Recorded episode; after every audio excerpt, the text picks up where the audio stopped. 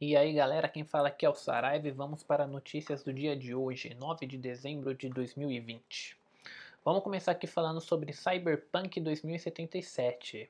Ele vai ter DLC grátis, né? É, não vai sofrer adiamento, sai agora dia 10 de dezembro e a desenvolvedora já é, lançou um trailer né, com um jogo dublado, já dublado em português no nosso idioma, com algumas imagens inéditas.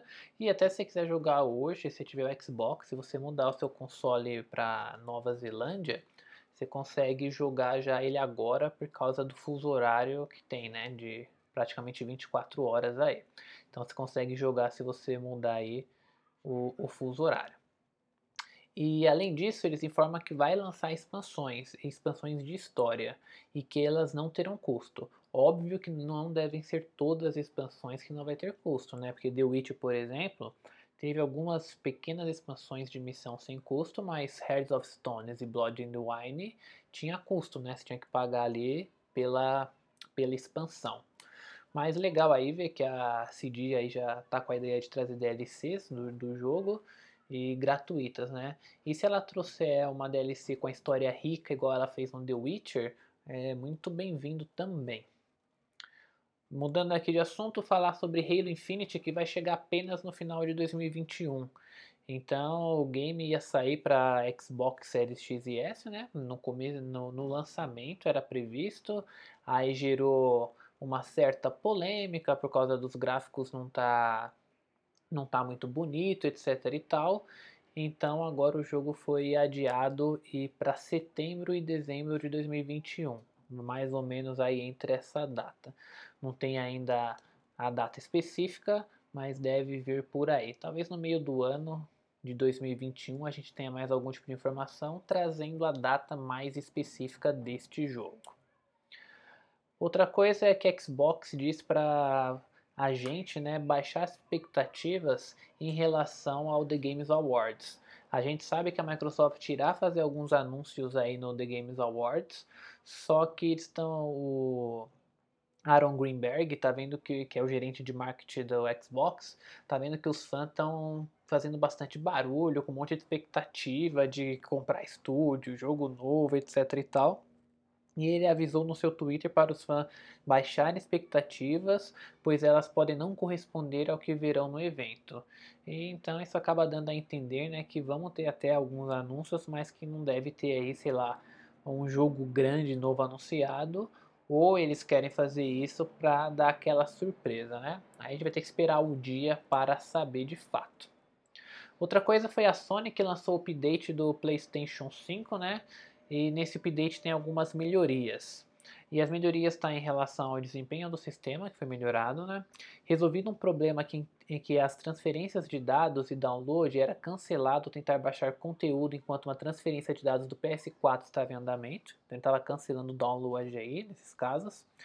E alguns problemas que estavam causando erro durante a entrada de texto em alguns jogos do PS4 também foram resolvidos. Outro problema que tinha, que foi aprimorado, era, era a estabilidade da conexão com Wi-Fi. Tinha algum sorteador que estava com problema aí na estabilidade da conexão Wi-Fi. Também nesse update aí foi melhorado essa estabilidade. É, outra coisa aí que a gente vai ter em breve é um rumor, né? na verdade nem um rumor, a Microsoft já está trabalhando nisso e já liberou para os insights, né? que é um recurso que vai mostrar os seus, porque os seus downloads estão ficando lentos, tá? É, a gente sabe que no Xbox One, Xbox Series X, às vezes você vai colocar um jogo para baixar, você não tem nenhum jogo executando ali, você pelo menos vendo ele sendo executado, e você tem uma internet, sei lá, que faz o download normal aí a 50 megas, está fazendo a 10 megas, 7 megas. Aí você fala, pô, minha internet está normal. Você conecta o cabo e também não adianta, né? Então, foi compartilhado aí no Reddit por um usuário, SimPR92, que ele deve fazer parte do Xbox Insiders, né, que recebe o updates antes, né, para fazer o teste, e ele informou que vai ter um recurso aí para a gente saber o que está causando a lentidão. A gente, quem já está acostumado com Xbox sabe que geralmente isso é quando você tem um jogo em standby. Por exemplo, eu abri o Rocket League, estou jogando ele, aí eu fecho, não encerro ele, só saio do Rocket League, vou lá e coloco para baixar um jogo. É, o videogame entende que o Rocket League está em execução e ele, ele deixa o recurso da minha internet toda para o Rocket League, só uma, um percentual pequeno que ele vai usar para o download.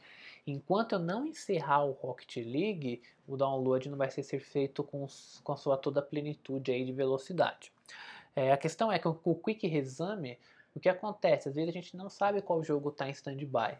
E aí isso dificulta um pouco você saber qual jogo você tem que fechar. E aí tá, acaba ficando lento aí por mais tempo.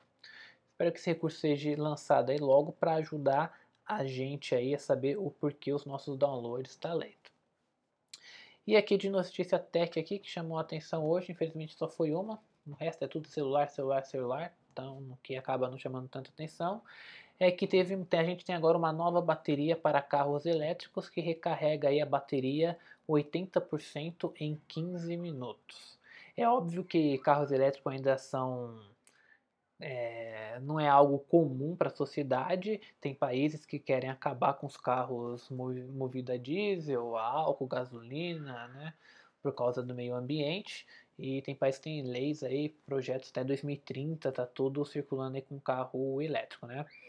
E em relação à bateria, a QuantScape parece ter uma solução para isso, que ele criou uma bateria que completa 80% da sua carga em apenas 15 minutos. Relativamente rápido, né? Você pode parar no posto de gasolina, numa padaria ali, enquanto você toma o seu café, sua bateria recarrega e você consegue 80% aí da sua capacidade. Os testes foi divulgado na, na última terça-feira, né, que revelou que conseguiu produzir uma bateria de metal lítio de de estado sólido que pode ser recarregada rapidamente, além de ter uma vida útil calculada de 12 anos. Então, 12 anos é bastante tempo aí para um, um veículo, né? Tem gente que toca de carro a cada 2, 3 anos, 4 anos, então 12 anos aí é muito tempo mesmo. Com uma autonomia de cerca de 480 km ou mais.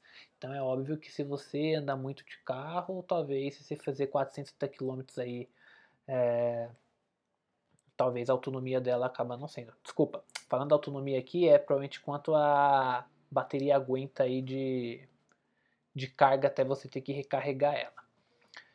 É, então, para o Brasil isso é uma é pouca realidade, né? Porque a gente não tem carro elétrico ainda no Brasil, mas aí uma notícia aí que é importante, a gente sempre tem uma briga constante com referência à bateria e temos aí uma pequena solução aí para nós. Beleza? Agradeço a todos aí, espero que vocês tenham gostado. Um abraço e até a próxima. Fui.